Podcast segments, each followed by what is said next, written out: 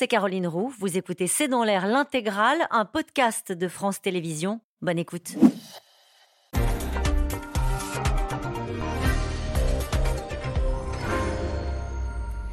Bonsoir à toutes et à tous. Nous attendons vos questions, SMS, Internet et réseaux sociaux pour alimenter notre discussion. C'est une information qui vient du patron de la CIA lui-même. La Chine serait sur le point de livrer des armes létales à la Russie. William Burns en est convaincu et Washington promet déjà que si tel était le cas, cela aurait un vrai coût euh, pour Pékin. La Russie et la Chine ont démenti cette information, mais la diplomatie française a jugé bon toutefois d'inviter les autorités chinoises à la prudence. Xi Jinping avait communiqué ces derniers jours sur un plan de paix en 12 points rejetés par toutes les parties, plan de paix naturellement sur l'Ukraine.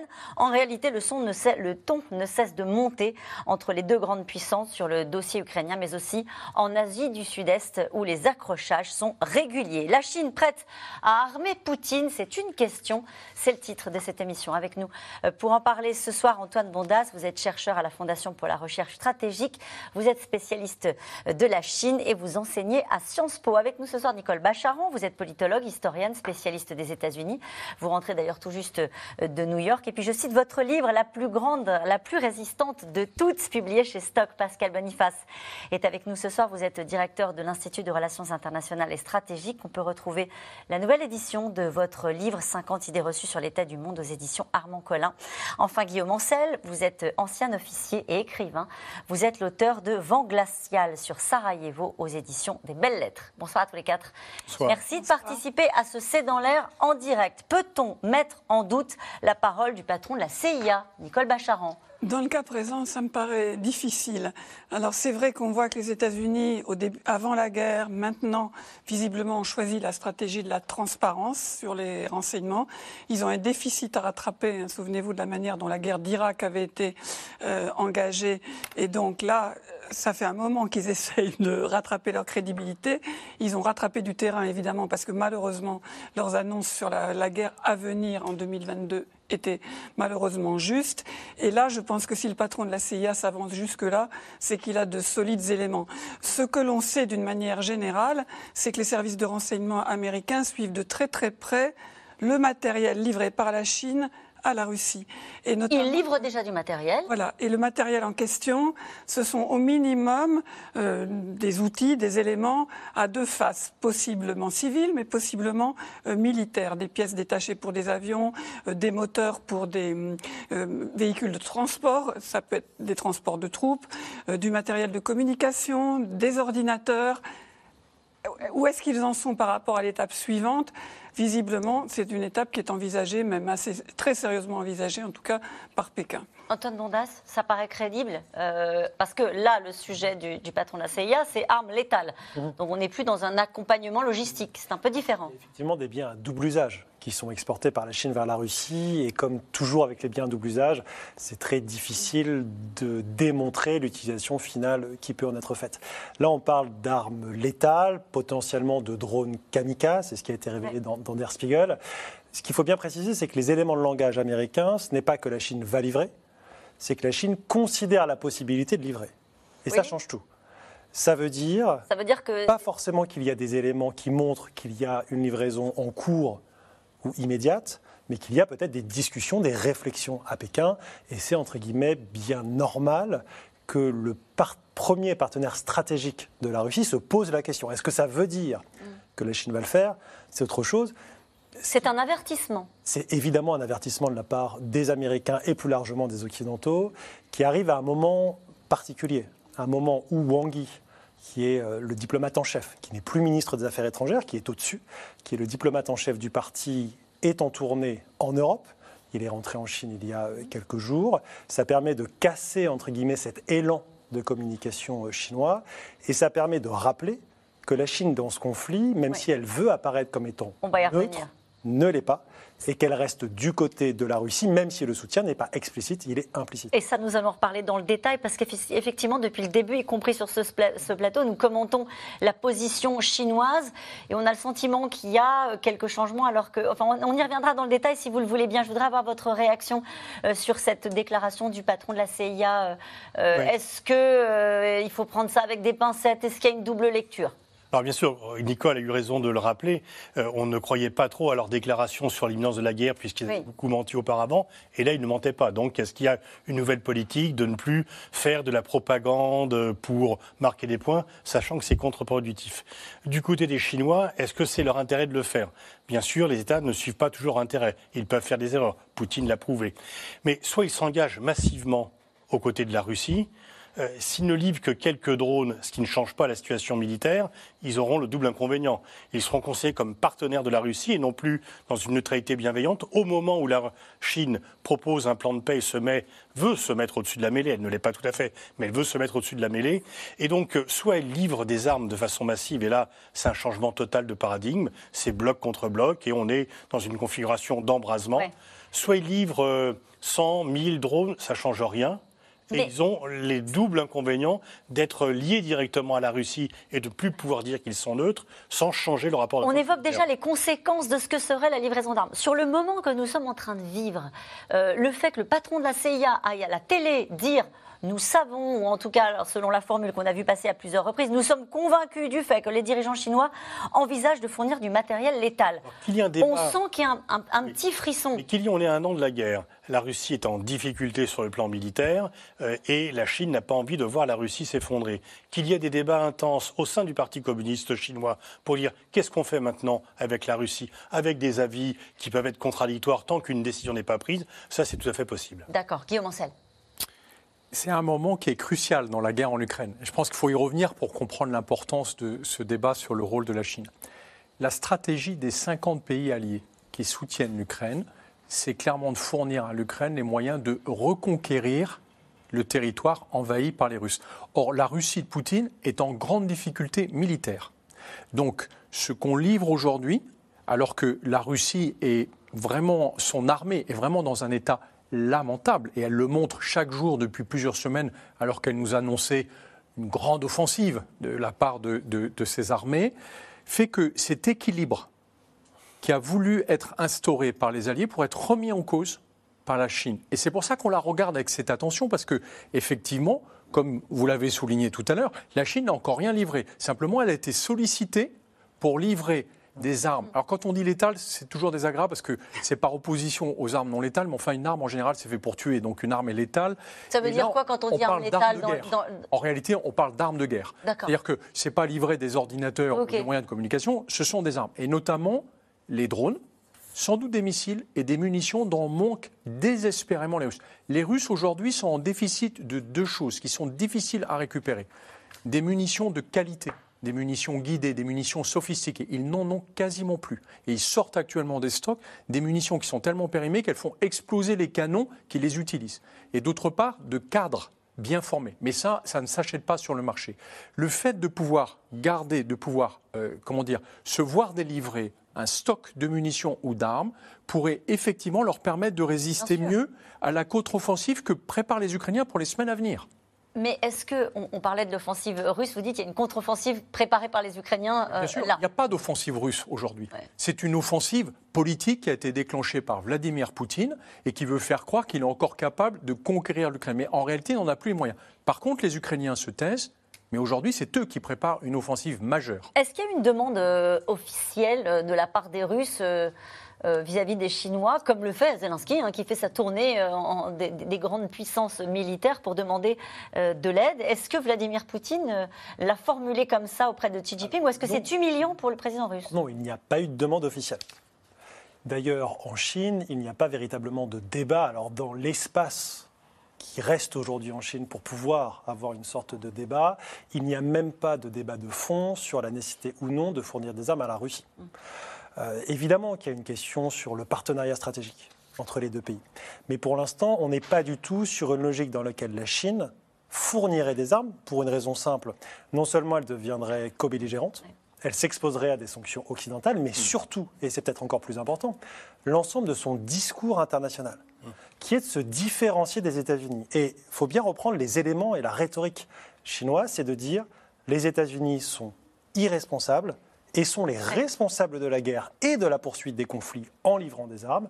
Nous, la Chine, nous sommes une puissance, à l'inverse, responsable, qui appelle à la paix, et on va en parler. Livrer des armes. On va revenir sur la stratégie et la diplomatie chinoise et sa, position difficile à lire euh, sur le conflit ukrainien. En tout cas, après l'affaire des ballons, cette mise en garde du patron de la CIA sonne comme une nouvelle montée en tension entre les États-Unis et la Chine. William Burns, qui ne s'exprime que très rarement, euh, l'assure Pékin envisage de fournir des armes létales à la Russie. Si c'était le cas, enchaîne Washington, cette décision serait une grave erreur et aurait des conséquences. Magali Lacroze et Christophe Roquet. Quand le patron des renseignements américains apparaît à la télévision comme hier soir sur CBS, c'est qu'il faut comprendre que l'heure est grave. Nous sommes convaincus que les dirigeants chinois envisagent de fournir du matériel létal à la Russie. Nous n'avons pas constaté qu'une décision définitive ait été prise et nous n'avons pas encore constaté de preuves qu'ils en aient livré. C'est la raison pour laquelle le président et le secrétaire d'État ont expliqué les conséquences graves que cela engendrerait. Ce serait un pari très mauvais et très risqué. Nouvel avertissement américain à la Chine qui dément toute intervention dans la guerre en Ukraine. Dans la nuit de jeudi à vendredi, Pékin a même proposé son plan de paix en 12 points, invitant à respecter l'intégrité territoriale de tous les pays, réclamant un cessez-le-feu en Ukraine et la fin des sanctions. La Chine adopte une position juste et objective. Nous nous sommes engagés à promouvoir un cessez-le-feu. Nous sommes pour la paix et le dialogue. C'est le bon côté de l'histoire. La Chine souhaite travailler avec le reste du monde selon le plan de paix pour contribuer au règlement politique de la crise. Accueil plutôt mitigé du plan de paix chinois. Dans un contexte de suspicion et de tensions grandissantes, bloc contre bloc, les responsables chinois et américains se croisent souvent, s'avertissent régulièrement. À l'ONU, la veille du premier anniversaire de la guerre, quand Pékin ne vote pas la résolution réclamant le retrait des troupes russes en Ukraine, Washington accuse Pékin de jouer un double jeu. Les membres du Conseil ne devraient pas être trompés par ces appels de la Chine au cessez-le-feu temporaire ou sans condition. La Russie utilisera chaque armistice pour consolider le contrôle qu'elle a pris illégitimement sur ce territoire et renforcer ses troupes pour prévoir de nouvelles attaques. Sur le terrain en Ukraine, la guerre entre dans sa deuxième année. Alors que sur les fronts Est et Sud, les batailles font rage, les premiers chars léopards sont arrivés, livrés par la Pologne. L'Allemagne, la Suède, la Finlande et l'Espagne notamment ont promis des livraisons prochaines. Des chars et de l'argent. À Kiev, lundi dernier, Joe Biden annonce 500 millions de dollars supplémentaires aux Ukrainiens. Poutine croyait que l'Ukraine était faible et que les Occidentaux étaient divisés. Monsieur le Président, je vous l'ai dit depuis le début, il compte sur notre division. Il comptait sur l'impossibilité pour l'OTAN de rester unis. Il pensait que nous ne resterions pas unis pour l'Ukraine. Aujourd'hui, il ne peut plus le prétendre. L'unité occidentale affichée, directement ciblée hier par Vladimir Poutine, qui accuse l'OTAN de participer à la guerre et les États-Unis d'en tirer profit. Les principaux pays de l'OTAN ont déclaré que leur objectif principal est de nous infliger une défaite stratégique э, et de faire souffrir notre peuple. Pouvons-nous ignorer leur potentiel nucléaire dans de telles circonstances Je vous rappelle qu'ils fournissent des dizaines de milliards de dollars d'armes à l'Ukraine. On appelle ça en quelque sorte une participation. Ce n'est pas une simple coopération puisqu'ils ne sont pas payés pour ces armes. Nous ne voulons pas que le nouveau monde qui est en train d'émerger ne profite qu'à un seul pays, en l'occurrence aux États-Unis. Et c'est exactement ce qu'ils essayent de faire.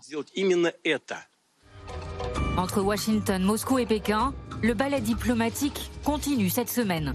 Anthony Blinken se rend au Kazakhstan à la rencontre des anciennes républiques soviétiques. Le président biélorusse, lui, est attendu en Chine allons revenir sur cette visite, c'est intéressant. D'abord, cette question de Jean-Pierre dans le Barin.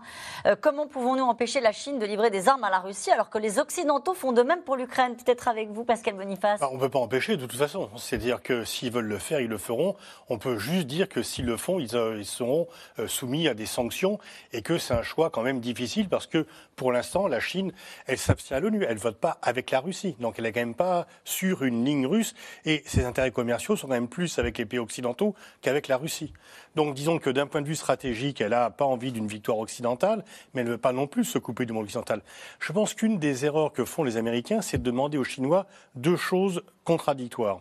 Leur demander de se désolidariser de la Russie, tout en appelant à faire une grande coalition contre l'axe des pays autoritaires dans lequel ils la mettent. Et donc, en fait, pour les Chinois, c'est quand même difficile euh, de se saborder en disant oui, oui, effectivement. Et donc, cette campagne américaine qui est qui datait d'ailleurs, parce que la campagne sur l'axe des démocraties, la coalition des démocraties contre l'axe autoritaire, date d'avant la guerre. Et, là, il est un peu plus gênant de continuer à aller en ce sens. On voit bien l'intérêt américain, mais du coup, il est quand même difficile de dire à la Chine ne vous mêlez pas des affaires russes et ne vous rapprochez pas, de la Russie. C'est pas ce que disent les Américains. Ils ne disent pas ne vous mêlez pas des affaires russes. Bah, ils, disent, ne, livrez pas d'armes. Ne livrez pas d'armes et essayez de faire pression sur la Russie pour qu'elle adopte un autre comportement et qu'elle cesse cette guerre. Donc le discours qui envoyé la Chine, c'est que la Chine use de son influence sur la Russie pour mettre fin à la guerre. Et ça me paraît, disons, un peu contradictoire puisque euh, Washington lui-même met euh, la Chine et la Russie dans le même sac avec l'idée que l'Europe pourrait avoir son mot à dire et peut-être porter ce message-là, euh, notamment aux Chinois, avec peut-être un brin plus de crédibilité que, les, Washington, non, même pas Avec plutôt le, choix de dire aux Européens, euh, venez avec nous, il faut ah que vous rentrez dans cette coalition, et de critiquer les relations économiques. L'Allemagne a plus de relations économiques aujourd'hui avec la Chine qu'avec euh, les États-Unis, d'où le voyage de Scholz le mois dernier. Nicole Bachin. Mais j'avoue qu'en fait, je ne vois pas la contradiction.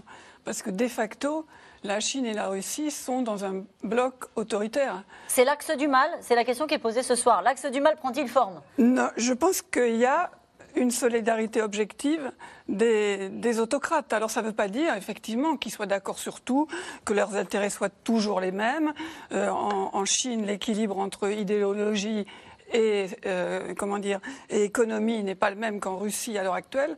Il n'y a, a, aucun doute là-dessus. Mais cette, ce renforcement des blocs est le propre de, Vladimir Poutine. C'est ce qu'il cherche. Et il y a une conviction euh, à Washington que même si Antoine a totalement raison, il n'y a pas de demande officielle de la Russie pour des armes, les Américains sont persuadés qu'il y a des demandes pressantes de la Russie pour des armes euh, en sous-main. Et donc l'avertissement du patron de la CIA, qui n'est pas n'importe qui. Hein. C'est un diplomate vraiment, William Burns, de carrière, qui a fait carrière sous Reagan, sous Obama. C'est pas un idéologue, c'est pas un néoconservateur. Il dit aux Chinois, n'y allez pas, ne fournissez pas d'armes, parce qu'ils ont parfaitement conscience que la Chine est du côté de la Russie, mais jusqu'à un certain point. Pourquoi la Chine aiderait la Russie dans une guerre totalement illégitime et d'invasion. Il n'y a pas de doute, contrairement à ce qu'ils mettent dans leur plan, ce ne sont pas deux contreparties égales. C'est vraiment, il y a un pays qui a essayé d'envahir l'autre. Mais il y a un doute sur la stratégie chinoise. Autant nous savons que la Chine n'est pas dirigée par un despote comme Poutine qui peut prendre certaines décisions seul et l'imposer à tout le monde, là c'est une véritable stratégie. Et dans la stratégie chinoise, le fait que les pays les plus importants des blocs occidentaux s'affaiblissent dans cette guerre n'est pas anodin. Donc il y a une tentation de remettre en cause l'ordre international tel qu'il est établi aujourd'hui et de voir les États-Unis et les 50 pays alliés dont on parlait tout à l'heure s'enliser dans un conflit en Ukraine parce qu'eux alimenteraient suffisamment la Russie pour que le conflit dure, alors que la stratégie des alliés, c'est qu'il y ait une victoire avant la fin de l'année. Hmm. Vous êtes d'accord avec ça, Antoine Montas? Ce qui est clair, c'est que les déterminants de la position chinoise dans la guerre en Ukraine, ce n'est pas la relation avec l'Ukraine, ni même la relation avec la Russie, c'est la relation avec Washington. Bien sûr. L'objectif pour Pékin, c'est de discréditer les États-Unis, avant tout auprès de la population chinoise, mais aussi auprès du monde non occidental. Pourquoi? C'est présenter l'image des États-Unis décadents, irresponsables, qui seraient la principale source de l'instabilité mondiale. Ça, c'est pas nouveau du coup. Ce n'est pas nouveau, mais la guerre permet de le remettre en avant. Pour présenter à l'inverse le régime chinois, non pas la Chine, mais le régime chinois comme une puissance responsable. Et cette question du régime politique, elle est fondamentale. C'est ce qui explique avant tout le rapprochement ces dernières années entre la Russie et la Chine. C'est avant tout un rapprochement entre deux régimes. Le rapprochement sino-russe, il date euh, post-guerre froide, quand l'URSS ennemi devient la Russie partenaire.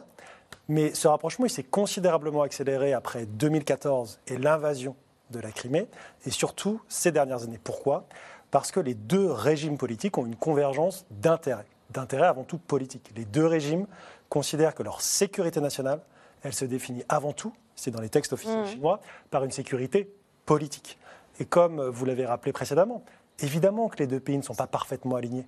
Évidemment qu'ils ont des, des, divergences sur certains points, mais, et c'est fondamental, le régime chinois ne considère pas la Russie comme une menace, le régime russe ne considère pas la Chine comme une menace. Mm. À partir de là, ils ont une menace commune. Ce sont les États-Unis et plus largement les régimes politiques démocratiques libéraux. Et il faut essayer de les discréditer dans cette guerre. En tout cas, c'est la position de la Chine. Est-ce qu'il y a une forme de naïveté de la part de certains à penser que dans ce conflit-là, euh, la Chine serait neutre? Euh, elle reçoit, il y a une visite d'État quand même, mmh. président biélorusse hein, qui va être reçu euh, par euh, Xi Jinping.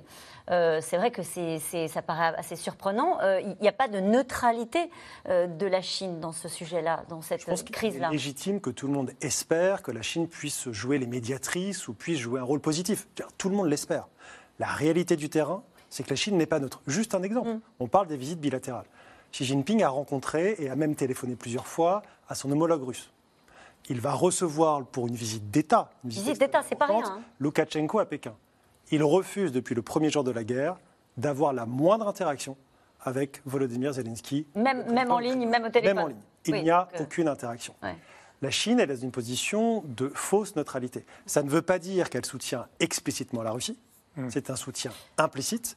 Mais la Chine, dans cette guerre, elle est à la fois pragmatique elle est à la fois opportuniste, et ces deux points, ils sont cohérents et constants depuis le début de Qu'est-ce qui pourrait la pousser à franchir cette ligne rouge fixée par les Américains? Malgré toutes les mises en garde que vous avez évoquées les uns les autres depuis le début de l'émission, à fournir des armes létales euh, euh, aux, Russes. Qu'est-ce qui pourrait la pousser? Voir la Russie échouer dans cette offensive militaire euh, Voir les Américains envoyer des avions À votre avis, Antoine Mondas Comme toujours, quand il y a une décision politique, c'est un rapport coût-bénéfice. Oui. et la question du coût, on n'en parle pas assez. Alors, on l'a évoqué précédemment, mais quel est le coût pour la Chine de fournir des armes? Et il faut que ce coût soit plus faible que le bénéfice euh, espéré. Ce serait un coût économique? Alors, économique, mais aussi, encore une fois, politique. La Chine se présente sur la scène internationale comme une puissance responsable. Elle se présente surtout, et j'y reviens, c'est fondamental, vis-à-vis des pays non occidentaux. comme une puissance beaucoup plus responsable. Et d'ailleurs, dans l'initiative chinoise, qui n'est jamais mentionnée, ce sont certains concepts qui sont mis en avant. Quand la Chine parle d'initiative de sécurité globale, alors ça peut paraître un peu fumeux, c'est un concept présenté par Xi Jinping en août 2022 qui a un objectif déoccidentaliser les relations internationales hmm. et créer de nouveaux mécanismes de sécurité collective qui ne soient pas centrés sur l'Occident, mais sur la Chine pour défendre évidemment les intérêts. Nicole Bachand. C'est vrai sur la question de qu'est-ce qui pourrait pousser la Chine justement à franchir cette espèce de Rubicon de fourniture d'armes létales mhm. euh, à la Russie. À l'évidence, il me semble, le risque c'est si la Russie visiblement perd la guerre. Une victoire de l'Ukraine serait évidemment aussi une victoire de l'Occident, et ça, la Chine n'en veut pas. Elle ne veut pas de ce mauvais exemple, si j'ose dire, même par exemple vis-à-vis de, vis-à-vis de Taïwan. Vous iriez jusqu'à dire qu'elle fera tout pour qu'il n'y ait pas de victoire occidentale d'une, certaine manière, en tout cas ukrainienne? Elle fera beaucoup, en tout ah cas. Ça ne veut pas dire aller jusqu'à fournir des armes pointées par les États-Unis qui, qui, abattent leurs sanctions économiques alors qu'il y a une priorité en Chine à l'heure actuelle sur le redémarrage de l'économie euh, après le Covid et la crise des dernières années. Vous parliez aussi de la question de la non-neutralité de la Chine, mais quand même un peu. Il y a une chose qui me semble claire, et je pense qu'on y reviendra ensemble, dans le plan de paix proposé par la Chine, c'est le nucléaire. Je crois que le point sur lequel on peut compter sur la Chine, c'est son insistance pour qu'il n'y ait pas d'usage du nucléaire. Et ça, évidemment, ça s'adresse à la Russie. Alors, ils mettent également dans le même paragraphe, en quelque sorte, le fait de ne pas non plus attaquer de centrales nucléaires, parce que ça, on peut, aurait aussi soupçonné l'Ukraine. Quoi. Je vois pas en quoi ça serait l'intérêt de l'Ukraine de vitrifier son propre territoire. Mais je pense que là, la Chine a une influence possible euh, sur Moscou. Ne faites pas recours au nucléaire. En dehors de ça, les cartes sont ouvertes. On en a beaucoup parlé quand Scholz est allé à Pékin. Cette question sur le non-emploi des armes nucléaires, le non-recours aux armes nucléaires, c'est la position historique de la Chine depuis 1964 et le premier essai nucléaire. Et deuxièmement, il ne faut pas l'oublier, en janvier 2022, un mois et demi avant le début de la guerre, mmh. les cinq membres permanents du Conseil de sécurité des Nations Unies, dont la Russie, dont la Chine, avaient fait une déclaration commune au niveau présidentiel pour rappeler ces points-ci. Donc, en fait, la Chine, c'est important qu'elle le dise, on est parfaitement d'accord, mais elle ne fait que rappeler sa politique euh, classique. Guillaume Taïwan. À mon avis, Taïwan est une donnée cruciale sur le sujet parce qu'au fond, cette guerre en Ukraine, pour les Chinois et les Américains, c'est une espèce de jeu avancé de ce qui pourrait se passer autour de Taïwan. Et ça, on va y venir, vous avez raison. C'est dans tous les esprits quand on parle euh, de la situation entre euh, Washington et Pékin. Sur la question du plan de paix qui a été évoqué rapidement euh, par Nicole Bacharan, c'est vrai que d'un coup, on a dit, tiens, hein, pendant les, alors que l'ensemble des, partis commémoraient d'une certaine manière la première année de, guerre en Ukraine, les Chinois ont proposé un plan de paix en 12 points. Pour, pour moi, c'est à mettre en balance, en équilibre, avec le fait que ils étudient des sollicitations russes pour fournir des armes de guerre et que par ailleurs, il est extrêmement important sur la scène internationale de montrer qu'ils sont aussi fournisseurs de plans de paix. Mais tout ça est dans l'esprit chinois, une forme d'équilibre qui est très importante. Ça ne veut pas dire qu'ils croient une seconde dans leur plan de paix, ni qu'ils livreront des armes aux, euh, ah oui, faut décrypter quand même, Ukrainiens. Pardon. C'est toujours compliqué avec la Chine, mais la notion d'équilibre est cruciale pour ce pays continent. Équilibre, sauf que ce que nous disait Antoine Mondas, il n'y a pas d'équilibre. La Chine a choisi la Russie, et au fond, ce que vous nous disiez les uns les autres, elle fera tout pour que la Russie ne perde pas cette guerre. Vous êtes d'accord avec ça, Guillaume Ancel Oui, je le pense, et c'est là où la Chine peut être un très grand perturbateur de la stratégie des alliés, parce que nous, nous avons tout misé sur le fait que l'Ukraine puisse vaincre pour empêcher la Russie de gagner. C'est ça, vraiment, d'ailleurs, qu'a rappelé euh, euh, le président Macron et d'autres, euh, le président Biden. Ils ne veulent pas que la Russie gagne. Ce serait sacraliser le fait qu'un grand pays puisse envahir son voisin par les armes et instaurer son ordre. Ce qui est assez étonnant, c'est qu'au fond, c'est la démonstration inverse aussi pour la Chine. C'est-à-dire qu'on ne comprend pas très bien, c'est difficile, c'est délicat d'arriver à comprendre comment, d'un côté, ils soutiennent que Taïwan fait partie de la Chine et qu'évidemment personne ne peut les aider, mais que de l'autre, un grand pays puisse envahir un pays voisin, ce serait une source d'instabilité terrible dans leur propre conception des relations internationales. Donc il y a dans leur position quelque chose de euh, un peu incohérent. Est-ce qu'on est toujours, Pascal Boniface, même si ce mot maintenant est très connoté, dans une forme d'escalade? Euh, Escalade parce qu'on parle aujourd'hui de l'hypothèse de la livraison d'armes euh, à la Russie. Escalade parce qu'on a entendu tout à l'heure Vladimir Poutine qui disait ils envoient des dizaines de milliards de dollars d'armes à l'Ukraine. Ceci est vrai une participation euh, au conflit, c'est-à-dire qu'on parle euh, plus de co-belligérants, etc. Il dit c'est une participation au conflit. Est-ce qu'on est toujours dans ce, un an après, dans cette dynamique-là? Oui, il y a une escalade, puisque la Russie mobilise de plus en plus. Ils vont envoyer des dizaines de milliers de soldats à l'abattoir, c'est à peu près le sort qui leur est réservé. De l'autre côté, du côté occidental, il y a une aide en équipement militaire de plus en plus importante. Euh, on est passé de est-ce qu'on va vraiment fournir des casques à envoyons, est-ce qu'on va vraiment fournir des avions de combat donc c'est pas tout à fait le même positionnement. Et on voit que les sommes montent à la fois en matériel côté aide occidentale pour l'Ukraine et en termes de mobilisation pour la Russie. Donc il y a une escalade. Est-ce que la Chine a envie de se plonger dans ce bain-là? Parce qu'une fois encore, deux choses d'une. Soit elle aide massivement la Russie en disant il ne faut pas que la Russie s'effondre, que la Russie perde le Donbass. Euh, et elle n'a jamais reconnu l'annexion de la Crimée. La Chine n'a pas reconnu ah l'annexion de la Crimée, elle ne reconnaît pas encore moins l'annexion du Donbass. Par contre, elle ne veut pas d'un effondrement qui ferait que son voisin soit un pays euh, sans gouvernement, euh, avec l'anarchie, etc. Mais si la Russie est sur le point de s'effondrer, je ne vois pas la Chine venir au secours d'un pays qui va perdre la guerre. Parce qu'elle-même serait la perdante de la guerre. Et donc, les Chinois n'ont pas envie d'être considérés comme belligérants parce qu'effectivement, c'est contraire à tout leur discours de désoccidentalisation de la sécurité. On n'est pas comme eux. Nous, on n'est pas dans l'ingérence. Nous, on n'est pas dans, on met pas d'huile sur le feu. Ils ont accusé euh, à demi-mot les Américains de mettre de l'huile sur le feu. Et puis, il y a aussi un pas à demi-mot, ils le disent clairement. Oui, enfin bon, mais disons dans les communiqués, sans citer directement les, les Américains. Et puis aussi dans leur plan de paix, ce qui est intéressant, c'est la sécurité alimentaire aussi. Et là, c'est aussi un message envoyé à l'Afrique.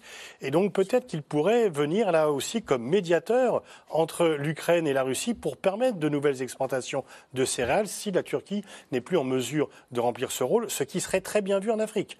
Et donc là aussi, il y a l'intérêt. Donc la Chine se veut comme l'allié et c'est une ancienne assez vieille, comme l'allié des pays non alignés, comme celui qui peut porter la voix de ceux qui n'ont pas voix au chapitre, euh, en dehors de cet affrontement qu'il présente comme un affrontement indirect entre Russes et Américains. Mais quand on se tourne vers la Chine, souvent c'est pour dire, au fond, est-ce que la Chine peut être un intermédiaire euh, et faire la paix d'une certaine manière? Voilà sans doute bah, pourquoi elle a proposé ce plan de paix. Joe Biden dit ce plan de paix, il ne profitera à personne d'autre qu'à la Russie. Si Poutine l'applaudit, comment pourrait-il être le bon? Est-ce qu'il y a une vraie volonté de la part des Chinois de jouer les intermédiaires et de faire retomber la pression, à votre avis? Oui, parce que le, fait que la guerre dure n'est pas dans leur intérêt.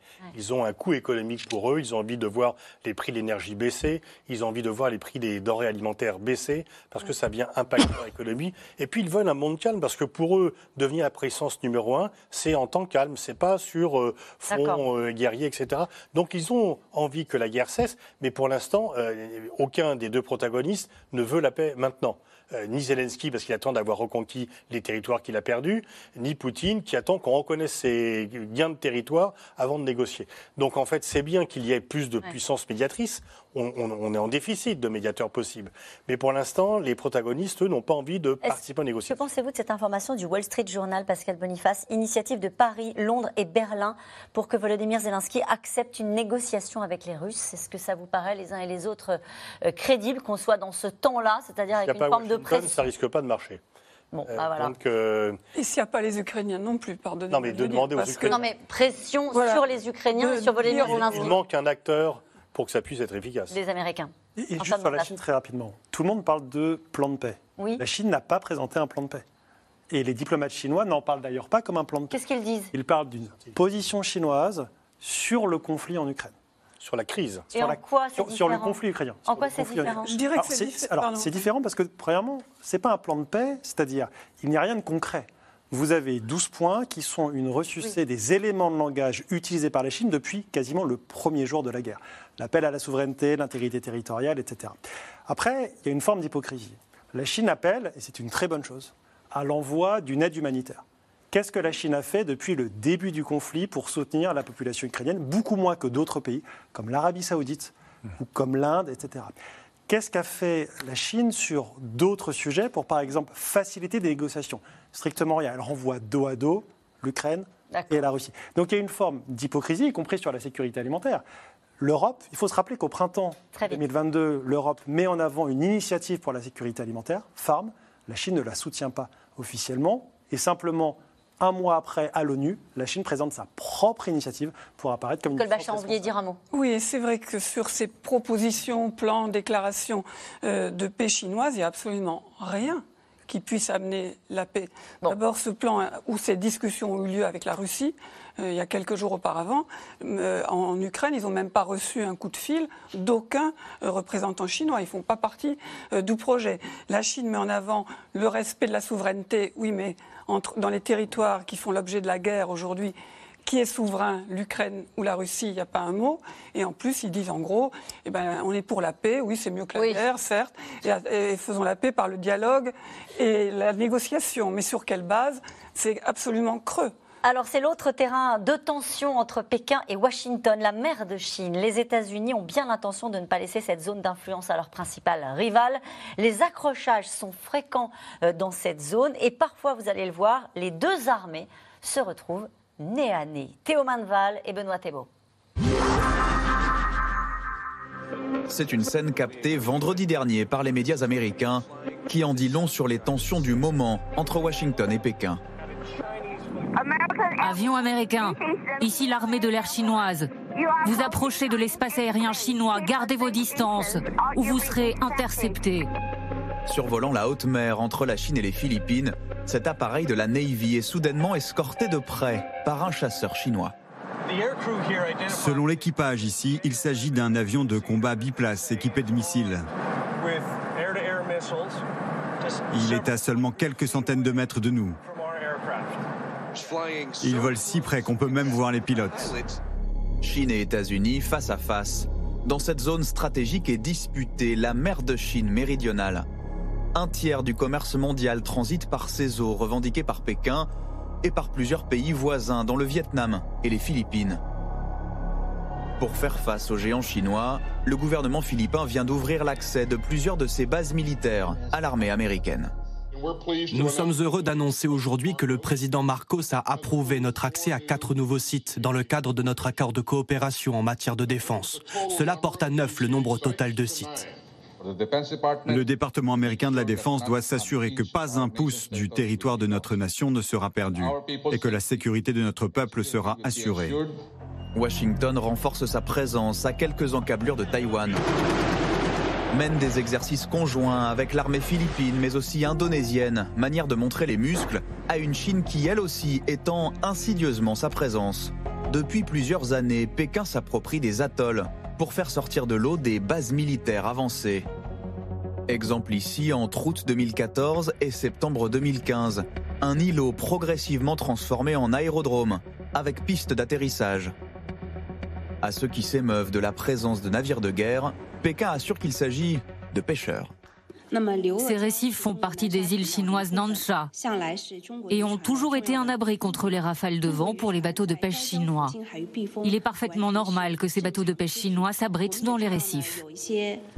Outre sa présence militaire, Pékin tisse aussi sa toile économique dans la zone, cœur de ses nouvelles routes de la soie. Prise de contrôle de nombreux ports, de la Malaisie au Vietnam, construction de la première autoroute du Cambodge, ou du premier train à grande vitesse au Laos. Message, votre modernité, c'est à la Chine que vous la devez. Cette avancée incontestable est une réalisation historique d'initiative chinoise, une connexion stratégique qui fait passer le Laos d'un pays enclavé à un pays connecté. Alors sur le terrain économique aussi, les États-Unis tentent de faire contrepoids.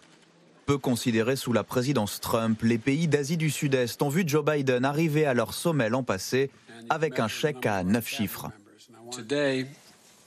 Aujourd'hui, j'annonce 150 millions de dollars supplémentaires pour approfondir les relations entre les États-Unis et les pays de la région. Cela doit permettre de mieux réaliser nos objectifs communs, des gardes-côtes aux infrastructures, en passant par le changement climatique. Il y a toute une série de choses sur lesquelles nous devons travailler. Mais si la présence américaine est vue d'un bon œil par les pays redoutant les avancées territoriales chinoises, la dépendance économique à Pékin interdit toute confrontation et les tensions grandissantes entre les deux puissances inquiètent.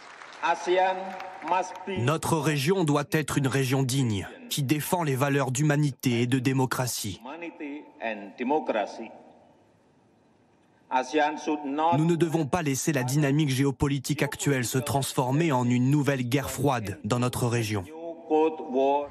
Une région dans laquelle les regards sont désormais braqués sur Taïwan, où un général américain pronostiquait récemment l'éclatement d'un conflit ouvert avec Pékin d'ici 2025. Pour faire écho à ce qu'on vient d'entendre, Antoine Mondaz, la guerre froide dans la région, on y est déjà. disons qu'il y a une bipolarisation de la région avec euh, un fournisseur de sécurité historique, les États-Unis, et un autre pays dont beaucoup dépendent pour leur prospérité. Aujourd'hui, l'ASEAN, c'est le premier partenaire commercial de la Chine, devant même l'Union européenne. Et donc on a des pays qui ne veulent à tout prix ne pas choisir, ils veulent éviter de choisir entre un alignement sur Washington, un alignement sur euh, Pékin. Alors soit ils font des groupes euh, d'États, c'est le cas de l'ASEAN alors depuis maintenant euh, des décennies, mais leur objectif c'est de jouer les uns contre les autres sans se positionner. Certains choisissent, hein, on l'a vu avec. Alors certains choisissent, mais, mais d'où après l'intérêt d'aller voir les Indiens, d'aller voir les Européens, d'aller voir les Australiens pour éviter d'apparaître comme parfaitement alignés sur l'un ou l'autre. Guillaume Ancel, vous en parliez tout à l'heure, quand on voit ces images et, cette, la porte-parole, hein, je crois, de la diplomatie chinoise, je ne sais plus qui est-ce qui, c'est ça, qui s'exprimait, il disait non, non, ce sont des bateaux de pêche. Vous voyez cette image absolument incroyable. Pêche au gros, hein. Comment? C'est la pêche au gros. C'est ça, exactement. Euh, euh, plus sérieusement, quand on voit le déploiement militaire chinois et sans doute américain dans la zone, on se dit qu'à un moment donné, où ça peut déraper. Alors, il y a une militarisation très forte de la zone, mais par ailleurs, il ne faut pas exagérer non plus la force de ces incidents. Par exemple, l'interception, qui n'en est pas une d'ailleurs, euh, d'un avion américain par des avions de chasse, pardon, mais c'est quelque chose qu'on fait au quotidien aujourd'hui sur les frontières de l'OTAN, où il y a tous les jours des euh, euh, avions pardon, russes qui viennent voir à quelle vitesse on intervient et comment on les reconduit. Donc, je dirais que quand on est. C'est maîtrisé. C'est parfaitement maîtrisé. Je dirais que c'est parfaitement organisé. Donc là-dessus, il n'y a pas de risque de dérapage. Par contre, Là où il y aurait un risque de dérapage, c'est le jour où la Chine déciderait euh, que Taïwan doit lui revenir. Et là, là c'est plus un dérapage. Là, on rentre directement en guerre. Et c'est en ce sens que la Chine observe avec une attention très particulière ce qui se passe en Ukraine. Si nous lâchons l'Ukraine, je pense qu'il n'y a rien qui retiendra la Chine d'essayer de récupérer de manière euh, brutale et militaire Taïwan. Tant que l'Ukraine résiste, la Chine fera extrêmement attention. Et surtout, ce qu'elle mesure, c'est le poids des sanctions, la capacité des pays alliés à rester cohérents et à infliger des sanctions à la Russie. La Russie prétend au quotidien que ces sanctions n'ont quasiment pas d'impact, mais la réalité est très différente. D'ailleurs, sinon, elle ne s'exprimerait pas sur le sujet. Hum. Euh, en gros, vous expliquez que si ça se produisait à Taïwan, la réponse des Occidentaux serait exactement la même. On n'entrerait pas forcément en guerre, en tout cas les États-Unis, euh, contre la Chine pour Taïwan. C'est pas exactement ce qu'avait dit les, euh, Joe Biden. Non, Joe Biden s'était avancé plus loin. Il avait dit on défendra Taïwan. Alors après, il y a eu un peu de flou, disons, dans la communication générale de l'administration. Mais enfin, on est toujours au bord de oui, on défendra Taïwan. Il y a, il y a les fournitures d'armes, il y a les manœuvres militaires conjointes, il y a la recherche, et on en parle euh, exactement maintenant, de tous ces alliés, de ces relais militaires potentiels euh, pour les Américains dans la, dans la mer de Chine. Et il y a effectivement cette volonté, ce désir américain de se détourner du Proche-Orient, de se détourner de l'Europe et de s'occuper vraiment de ce qui se passe en Chine, puisque la Chine est perçue comme le, rival systémique, la puissance montante qui pourrait vraiment mettre à mal l'ordre mondial tel que le souhaitent les Occidentaux. Cette question, euh, les États-Unis ont-ils les moyens de dépenser des milliards de dollars pour l'Ukraine et autant pour renforcer leur influence en Asie? Peut-être pas, peut-être pas. Alors c'est vrai que le budget pour l'Ukraine, à l'heure actuelle, honnêtement, ça ne va pas ruiner les États-Unis. Mais un déploiement militaire, même par, euh, comment dire, par personne interposée, par pays interposé, égal en Ukraine ou du côté de Taïwan, ça par contre, ça paraît peu, peu possible parce qu'on manque tout simplement d'armement, à la fois armement sophistiqué, armement plus simple, euh, munitions. Il n'y a pas assez. Ça, on va en parler, bien sûr. Euh, Pascal Boniface, est-ce qu'on n'est pas en train, en Ukraine, on parlait des Philippines, on parlait de la région du sud-est asiatique, d'assister à une guerre par procuration? Euh, entre les deux empires, euh, avec l'idée que ça pourrait même, puisque nous avons parlé ce soir de la possible livraison d'armes euh, par la Chine à la Russie, ça pourrait même se dérouler sur le, sous le sol européen. Alors en, en Ukraine, c'est une guerre par procuration, effectivement. Oui, pour l'instant, il n'y a pas les Chinois. Et il n'y a pas les Chinois, mais disons, eux, ils sont dans une neutralité bienveillante, mais il y a une guerre euh, indirecte entre les Occidentaux et la Russie par le biais d'une aide massive à l'Ukraine qui est en état de légitime défense. Après, partout ailleurs, aussi bien dans le, en Asie qu'en Afrique et en Amérique latine, c'est une lutte d'influence dans les trois. Finalement, un peu partout, il n'y a plus qu'en Europe occidentale où les Américains ne voient pas leur présence contestée du fait de la guerre en Ukraine, les Occidentaux, tous les pays européens demandent aux Américains de renforcer leur présence, ils leur achètent des armes et ils les acclament d'être là partout ailleurs. Il y a une lutte d'influence, notamment entre Pékin et Washington, y compris en Amérique latine euh, et bien sûr en Asie, pour savoir qui va le plus étendre ces lignes de communication, ces lignes d'influence. Lignes d'influence jusqu'à présent, pardonnez-moi, je vous coupe, Pascal Boniface, je ne le ferai plus, mais c'est juste pour être bien sûr de comprendre. Ligne d'influence, quand on parle de la Chine, en général, on parle des routes de la soie, on parle d'un pays qui est un pays de marchands, de commerçants. Euh, est-ce que lutte d'influence pour la Chine, c'est aujourd'hui des livraisons d'armes euh, et ce genre de choses? En drone, les, pays, ils inondent le marché africain de drones. Euh, ils développent les instituts Confucius. Ils font des séances de formation pour les étudiants, etc. Il y a aussi une lutte. Alors, le soft power chinois n'a rien à voir avec le soft power américain, mais ils s'y mettent. Et les pays sont soumis effectivement à cette concurrence, que la plupart des pays se disent nous, on a intérêt à avoir des relations avec l'un et avec l'autre. Et les pays d'Asie se disent nous, on est des nations commerçantes On ne veut pas des ennuis euh, géopolitiques. Nous, on veut développer nos pays, les sortir de la misère. On y est parvenu. Regardez où on était dans les années 60-70. Regardez où nous sommes aujourd'hui. Et un affrontement. Ils n'ont pas envie d'une mainmise américaine, mais ils n'ont pas non plus envie d'une mainmise chinoise. Et ils sont inquiets euh, de cette militarisation euh, des mers, des atolls. Et ce qu'ils craignent le plus, c'est un affrontement. Euh, parce qu'ils savent que s'il y a un affrontement, c'est eux qui en seront entre Pékin et Washington, parce qu'ils savent qu'ils en seront les victimes. Ils ont les moyens, les Chinois, d'aider euh, les Russes en termes militaires. Que vaut aujourd'hui la puissance de feu chinoise? En termes militaires et financiers, ils auraient évidemment les moyens de soutenir la Russie et d'aider matériellement la Russie s'ils le décidaient. L'armée populaire de libération, en l'espace de quelques décennies, est devenue une des premières armées au monde. Alors c'est toujours difficile mm. de les comparer. Aujourd'hui, pour faire Pourquoi c'est difficile? Parce que l'armée chinoise, par exemple, n'a pas d'expérience au combat depuis les années 70. Euh, la Chine mène des, et fait des exercices d'opérations conjointes entre, par exemple, la marine, l'armée de l'air, etc., que depuis quelques années. Mais sur les chiffres, la Chine aujourd'hui, c'est les deuxièmes dépenses en matière de défense. On est à peu près à 300 milliards par an, c'est-à-dire davantage que la somme de tous les voisins réunis. La Corée du Sud, le Japon, Taïwan, même l'Australie, l'Inde, le Pakistan, etc. La Chine a mis à l'eau l'année dernière, une année particulièrement faste en 2022, l'équivalent en tonnage de la flotte française. En, une année. Donc on a une armée qui, sur le plan quantitatif, croît extrêmement rapidement et qui, sur le plan qualitatif également, s'améliore, c'est-à-dire devient beaucoup plus moderne. Ça, ça passe par un effort proprement chinois alimenté par sa croissance économique et aussi par de la captation, licite ou illicite, de technologies à l'étranger. Et c'est bien pour ça que les Américains, aujourd'hui, une de leurs priorités, c'est couper l'accès à la Chine à certaines technologies américaines. Ils la craignent, l'armée chinoise oui, évidemment, ils la craignent parce que ils se disent qu'ils pourraient peut-être avoir à, avoir à l'affronter autour de Taïwan. Et c'est vrai que malheureusement, euh, beaucoup d'experts, y compris un général américain, euh, disent que s'il doit y avoir une prochaine guerre, elle aura lieu, elle aura lieu en mer de Chine. Et, en 2025, il le dit. Alors lui, il a dit 2025. J'espère bien qu'il se trompe, mais j'ai aucun aucun mm. élément pour être plus précise ou, moins précise que lui. Mais, mais c'est vrai que les, ce sont, ce sont vraiment les initiatives, initiatives russes et chinoises l'heure actuelle, qui renforce la notion de bloc. Parce que les États-Unis seraient très contents de, s'occuper beaucoup moins de l'Europe, de ne pas avoir nécessairement à être aussi impliqués dans la sécurité du Japon, de l'Australie, de, la Corée du, Sud, et d'avoir des alliances ou au moins des accords, disons, euh, plus simples, plus souples, pardon, à différents niveaux. Par exemple, avec l'Inde notamment, qui est avec l'Inde, avec l'Indonésie. Et le, comment dire, vous, vous noterez que quand Joe Biden s'adresse aux Européens, ou aux Japonais, il parle de la solidarité des démocraties et des valeurs et de nos libertés. Quand il parle au reste du monde, à ce qu'on appelle, faute de mieux, le fameux Sud global.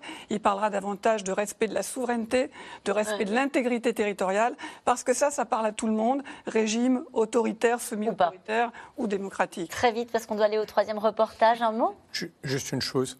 Euh, ce, qui est, ce qui est voyant dans la guerre, en général, n'est pas important. Or, aujourd'hui, à l'inverse, on est omnubilé par la guerre en Ukraine qui nous rend myopes. Or, peut-être que l'Europe, par exemple, devrait faire beaucoup plus euh, dans le Pacifique pour ne pas laisser cette confrontation qui mènera à la guerre entre le bloc américain et le, l'Empire chinois. Elle a essayé de le faire avec l'Australie, ça s'est pas super bien passé.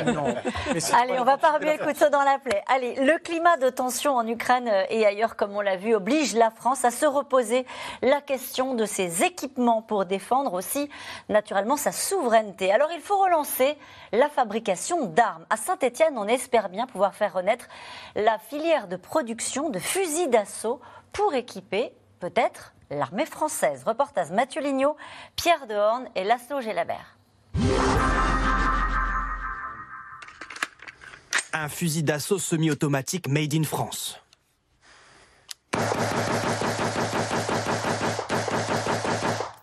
Fin de tir. Qui fait la fierté de cette usine de fabrication d'armes basée à Saint-Étienne, la plus ancienne et la plus grande du pays. Avec 17 ans de métier, Cédric Lacoste est un des ouvriers ultra spécialisés qui travaille sur ce modèle d'AR-15. On a commencé à équiper euh, certaines armées euh, à l'étranger. Et voilà, bah, notre but, c'est de conquérir forcément l'armée française. conquérir l'armée française, actuellement équipée de fusils d'assaut fabriqués en Allemagne. C'est le rêve de Jean Vernet Caron, l'héritier de cette armurerie familiale. On vient voir donc l'usinage des pièces. Depuis que sa PME a été rachetée par un grand groupe, il peut accéder au marché militaire très réglementé. Fournir aux troupes françaises son modèle d'AR-15 serait avant tout une question de souveraineté, selon lui. Le système du. Il y a eu ces événements euh, très malheureux de la guerre en Ukraine mais qui ont permis euh, de se rendre compte que, comme sur les produits médicaux au moment de la pandémie, la souveraineté était importante aussi dans l'armement euh, militaire et donc de faire petit à petit prendre conscience qu'il fallait garder un savoir-faire, garder une capacité de production en France. Un souhait partagé par le PDG du groupe. Avec la guerre aux portes de l'Europe, cet industriel en appelle à l'État pour investir davantage dans l'armement. Lui espère que son arme connaisse le même succès que cet emblématique fusil français, aussi fabriqué à Saint-Étienne, à partir des années 70. Il est fonctionnel celui-là de FAMAS là? Notre métier, c'est d'être industriel. Euh, on sait être industriel, on sait faire de l'industrie, on sait prendre nos risques d'industriel, mais on ne sait pas inventer des, commandes, on ne sait pas inventer un, soutien d'État.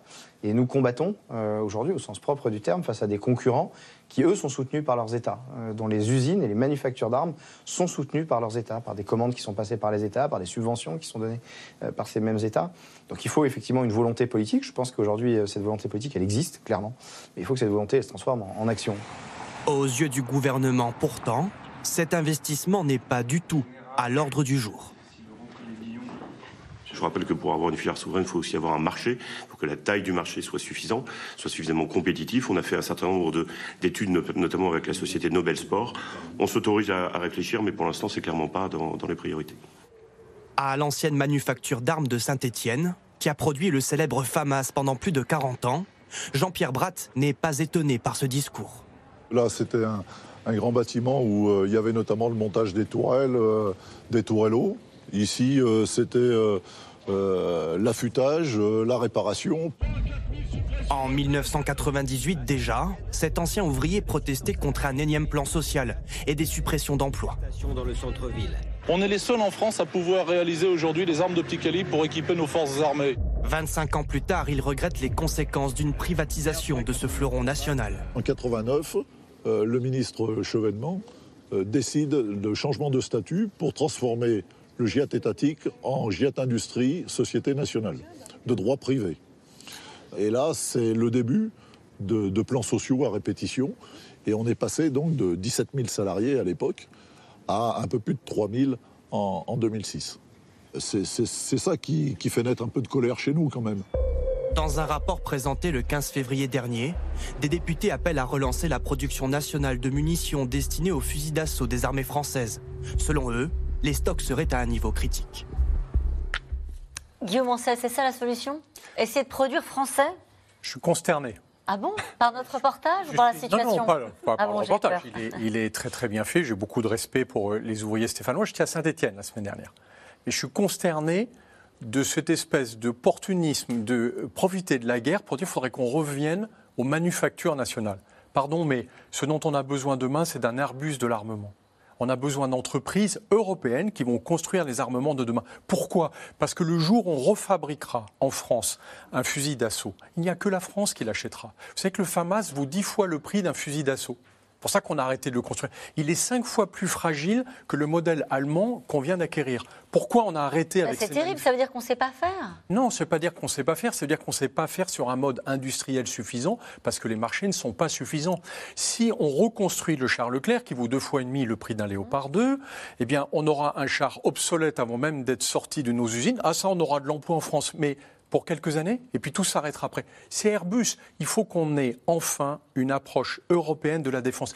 Si on veut être crédible comme acteur de la défense, nous n'avons pas d'autre solution. Donc revenir sur la manufacture d'armement stéphanoise, pardon, mais ça, c'est un sujet de musée, ça n'est plus un sujet d'avenir. Mmh. Euh, quand euh, le général Burkhardt, chef d'état-major des armées françaises, dit il faut produire des munitions à moindre coût, il pense à la démarche européenne, il pense à quoi alors du coup? Non, mais bien sûr qu'on est obligé de mettre en compétition des fabricants internationaux. En plus, il faut qu'ils aient une taille colossale. En plus, ce sont des munitions standardisées. C'est du 5,56, je ne vais pas donner le détail, mais c'est une munition qu'on a intérêt à aller acquérir en grand nombre et de très grande qualité. Si on le confie à la manufacture d'armement stéphanoise, ils arriveront à nous sortir une munition spécifique pour les armes françaises et on sera totalement dépendant d'une usine unique en France. Il faudra les produire où alors? catastrophe. Il faudra les produire où? Construire dans toute l'Europe comme on construit les Airbus. Hmm. Et en plus, ce sont des munitions qui, aujourd'hui, sont construites dans toute l'Europe. Donc, non, ça n'a pas de sens de revenir sur du national. Pour moi, la seule solution, si on veut construire une défense qui se tienne, c'est une défense européenne. Pascal Boniface, c'est compliqué, hein, ce sujet de défense pour euh, l'Europe qui parle d'autonomie stratégique, qui n'arrive pas à faire ce, ce que vous dites précisément, notamment le char franco-allemand. Euh, Alors, il y a l'avion, il y a l'avion de combat. C'est vrai qu'on va augmenter les dépenses militaires, mais comme il n'y a pas les matériels, on va surtout acheter aux États-Unis. Et en fait, à 50%, les armées européennes sont équipées d'armes américaines et à 50% de produits européens. Donc il y a quand même une très forte dépendance euh, au marché militaire américain que les Américains, bien sûr, se précipitent pour, pour augmenter, parce que c'est leur intérêt, ils défendent leur industrie, ils font de la politique industrielle. Donc il faudrait que l'on, effectivement, produise entre Européens plus d'éléments, mais pour l'instant, on est quand même l'Europe n'est pas autonome, y compris dans l'acquisition de son matériel militaire. Je ne parle même pas de la volonté politique. Mais en tous les cas, euh, sans les armes américaines, l'Europe serait, notamment pour tout ce qui est avions, missiles, euh, on est plus fort pour ce qui est naval et armée de terre, mais la plupart des armées de l'air européennes sont équipées par euh, des avions américains. À qui les Chinois vendent-ils leurs armes? Alors, la, Chine est devenue, en l'espace de quelques décennies, un des principaux marchands d'armes sur euh, le marché international. Dans les années 90, elle importait massivement, avant tout de Russie. Et maintenant, elle exporte principalement vers trois pays. Deux tiers des exportations chinoises vont vers le Pakistan, le Bangladesh et euh, la Birmanie. Euh, évidemment, des. Ce ne sont pas des énormes marchés. Alors, ce sont quand même des gros marchés, parce que les Pakistanais se fournissent très fortement vers euh, la Chine. Et puis la Chine, par exemple, sur le continent africain, c'est le premier fournisseur, tout ce qui va être les armes légères et autres. Donc la Chine devient un fournisseur important. Elle n'est pas sur le haut de gamme, comme le sont les Américains ou comme peuvent l'être les Français, mais elle est devenue, en l'espace de quelques années, un des principaux exportateurs d'armement dans le top 5. Mais évidemment, le marché européen est totalement fermé aux armes chinoises. Et, et dans les deux sens. Totalement. Dans les Il y a deux un sens. embargo européen sur les armes à décision de la Chine. Et nous revenons maintenant à vos questions.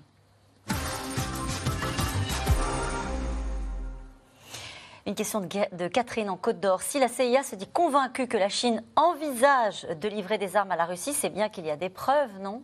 Ah oui, je pense que je pense qu'ils disent pas ça euh, comme ça juste pour faire pression euh, sur la Chine. À l'évidence, à l'évidence, ils ont ils ont des éléments qui vont dans ce sens dans ce sens-là. Des éléments dans ce sens ou ce que vous nous disiez tout à l'heure en début d'émission, Don Mondas, la certitude que la discussion est en cours euh, au sein du régime chinois. Hein. C'est ce qu'ils disent. Que la Chine envisage. C'est ça. Non pas que la Chine s'apprête S'apprête à. Et conviction aussi que la Russie demande instamment Voilà. des armes. C'est important. Vous êtes d'accord avec ça, Guillaume Ancel, Oui, que la. Russie demande. On a, euh, quand la CIA euh, se permet de faire ce genre de déclaration, c'est que c'est très étayé. Et, et en fait, ils ont intercepté des demandes russes et le fait que des entreprises chinoises discutent. Pour l'instant, elles n'ont pas accepté, mais elles n'ont pas non plus dit non. Effectivement, des entreprises chinoises qui discuteraient pour livrer des drones rôdeurs. Euh, information de Der Spiegel, euh, drone rôdeur, c'est, ça cible. c'est- un drone armé euh, qui, qui, malheureusement permet d'aller délivrer une forme de bombe à des distances importantes du type des sheds iraniens qu'utilisent beaucoup les Russes, qui posent d'ailleurs des questions sur à quel moment on sanctionnera enfin l'Iran et pas quelques entreprises iraniennes pour le fait de livrer massivement, parce qu'ils ont livré massivement des bombes pour commettre pardon, uniquement des crimes de guerre, parce que pour l'instant, les Russes ne les ont jamais utilisés contre des cibles militaires, mais uniquement contre des cibles Quand vous dites on euh, sanctionnera l'Iran, L'Europe, pardon, c'est qui je me Elle- sens européen. Non, non, non, mais ce que je veux dire, elle est déjà sous sanction américaine, l'Iran. Mais vous dites des Européens, que les Européens sanctionnent. euh, Il y, a, il y a déjà beaucoup de sanctions, Oui. y compris européennes, sur C'est l'Iran. ça. mais pas assez par rapport à ce qu'on fait aujourd'hui pour la Russie sur D'accord. son implication. Et là, je pense que l'Iran mériterait un train de sanctions supplémentaires, pas seulement quelques entreprises. D'autant plus que l'Iran, euh, c'est le régime iranien qui est un problème énorme, non seulement pour le reste du monde, pour l'Ukraine, mais également pour les Iraniens. Un, un pays qui tire à à- enfin un gouvernement qui tire à balles réelles sur des manifestantes qui veulent enlever leur voile, ça, on ne peut pas traiter avec eux d'une manière normale. Pascal Boniface, sur ce sujet-là, sur le fait que l'Iran assume le fait de livrer des drones qui connaît des crimes de guerre euh, à la Russie. Parce qu'ils disent, on les a vendus avant le début de la guerre, en faillant le pluie. Bon, mais ce qu'il y a, c'est qu'il y a aussi une négociation sur le nucléaire avec l'Iran qui euh, complique diablement les choses parce qu'on n'a pas non plus envie de voir ce pays et plutôt ce régime, se doter de l'arme nucléaire. Quel intérêt aurait la Chine à aider et à soutenir la Russie, Antoine Bondaz Ce serait potentiellement d'éviter un effondrement euh, politique de la Russie. Je pense que là-dessus, il faut être assez clair. Si la Russie perd la guerre, ce n'est pas la fin du monde pour la Chine. Si la Russie est affaiblie économiquement pendant des années, ce n'est pas la fin du monde, ça crée même des opportunités. Le véritable problème pour le régime chinois, c'est si on a un effondrement du régime russe. Parce que là, pour le coup, ce serait un message extrêmement explicite que le Parti communiste ferait bien de réfléchir s'il envisage de prendre par la force Taïwan, non pas de revenir à Taïwan, puisque Taïwan n'a jamais fait partie de la République populaire, mais de prendre le contrôle de Taïwan. Ça, ce serait un message extrêmement fort. Pour l'instant, encore une fois, on n'est pas sur un scénario où la Chine livrerait massivement des armes. Euh, qui a les moyens d'empêcher la Chine d'armer la Russie? Sûrement pas la France. Bon, est un peu agacé. C'est l'Occident global. C'est-à-dire que la, menace, d'où cette mise en garde de la part de CIA, si vous faites ça, attention, il y aura des sanctions économiques qui vont vous coûter cher. Et votre programme, c'est quand même le développement économique. Mmh. Votre légitimité politique, elle vient du développement économique. Et si vous voulez mettre ça en danger, ne livrez pas d'armes. D'ailleurs, l'arme utilisée par la CIA est remarquable c'est pas d'envoyer un missile en Chine, c'est de dire si vous livrez des armes, attention. Et derrière, qu'est-ce qu'il y aura Des sanctions économiques contre la Chine? Et la Chine est beaucoup plus sensible à ça qu'à l'utilisation d'un missile de croisière. Hein.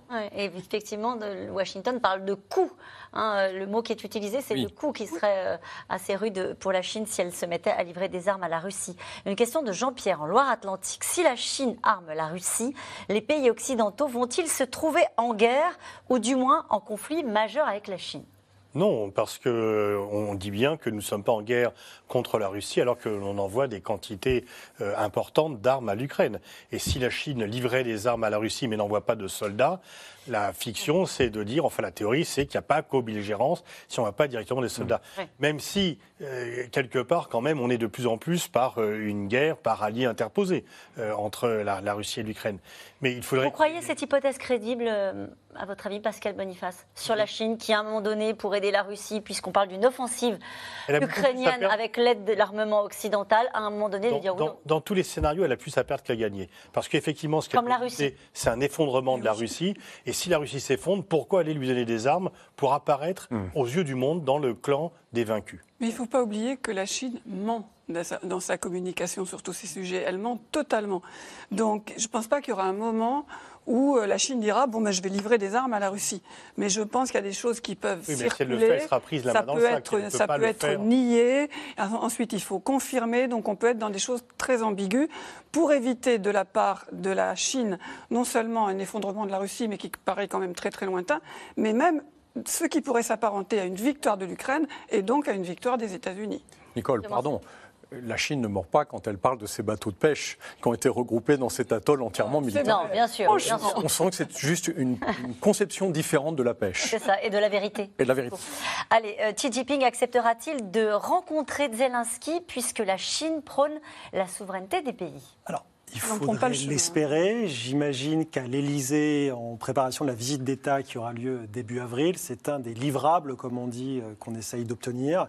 C'est-à-dire essayer, même si les marges de négociation sont extrêmement faibles, que la Chine fasse un geste vis-à-vis de l'Ukraine.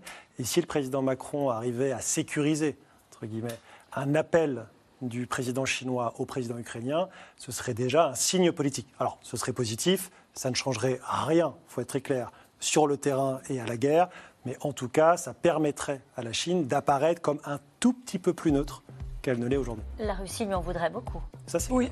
Euh, le président de la Biélorussie est-il la marionnette de Poutine? Mais oui. Oh. Mais oui, qu'il soit, reçu en grande pompe à Pékin, c'est juste pour flatter le vassal. Il n'a pas tellement d'indépendance, mais pour l'instant, il ne participe pas directement à la guerre aux côtés des Russes. Et donc, il a quand même sa marge de manœuvre. Allez, la Chine va-t-elle envoyer des armes à la Russie pour occuper les Occidentaux pendant qu'elle s'occupe de Taïwan? Je crois que c'est ce que vous nous avez expliqué les uns les autres au cours de cette émission. Belle soirée à vous.